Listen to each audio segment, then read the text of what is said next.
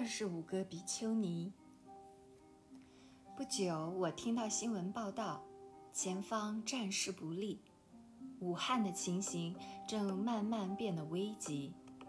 于是，请张先生代购一张船票，赶回武汉。本来赴武汉并不需要买船票，由于张灵菩提是海关领导，海关人员只要看到赴武汉的过往轮船，就拦住，命他停下。然后用海关的名义把我送上客轮。轮船大副一看是海关送上的人员，马上主动安排在大舱间招待。所谓大舱间，就是单人房间，里边西中餐可随意选择食用，相当于头等舱。我在福元轮的时候也是这样，一人住一间房，早饭是西餐。午餐、晚餐都是四菜一汤，所以方教授打趣对我说：“还是学佛好啊，到哪儿都是头等舱待遇。我们这些教授住的还是统舱。”这时，日军的地面部队和海军的舰艇已经逼近武汉外围，海军已突破马当封锁线，一时间风声鹤唳，草木皆兵。武汉的卫戍司令开始强制执行人口疏散的命令。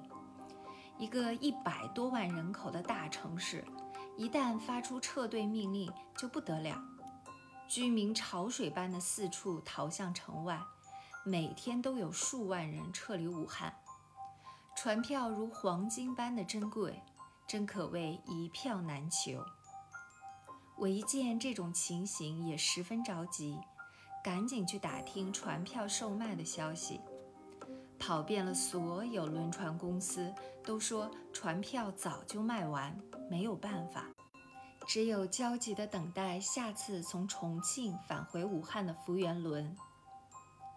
恰在这时，武汉城内正有一批年轻的尼姑，大概有二十五人左右，听到日寇凶暴残忍。奸淫烧杀无所不为，个个惊恐万状，急着到四川去避难。正在因为找不到交通工具犯愁。当时维方法师正主持武昌佛学院，听说我要回四川，于是委托我务必把这批尼姑带出城去，将他们安全送回四川。这真是个艰巨的任务。福源轮一抵达武汉，我马上和潍坊法师一起去见向领江，请他无论如何帮忙在福源轮上腾出舱位，让这批尼姑上船。向领江虽然十分为难，还是即刻答应了下来。本来福源轮正舱中已经没有任何可以容纳乘客的位子了。但向领江灵机一动，想出了一个好办法。原来这次航班中，福元轮准备运送一批棉纱返回四川。向领江设法把底层货舱中堆放的棉纱压平，这样就在货舱中硬是腾出了一块空间。这二十五个尼姑就坐在被压平的棉纱上面，终于解决了座位问题。向领江把位子安排完之后，对我们说：“一切都妥了，开船的前一天晚上，你们来上船吧。”上船以后，又是因为向领江的关系，轮船公司不但不收船票，而且免费供应伙食，实在是难得的姻缘。就这样，我带着二十五位尼姑，在夜色朦胧中离开武汉。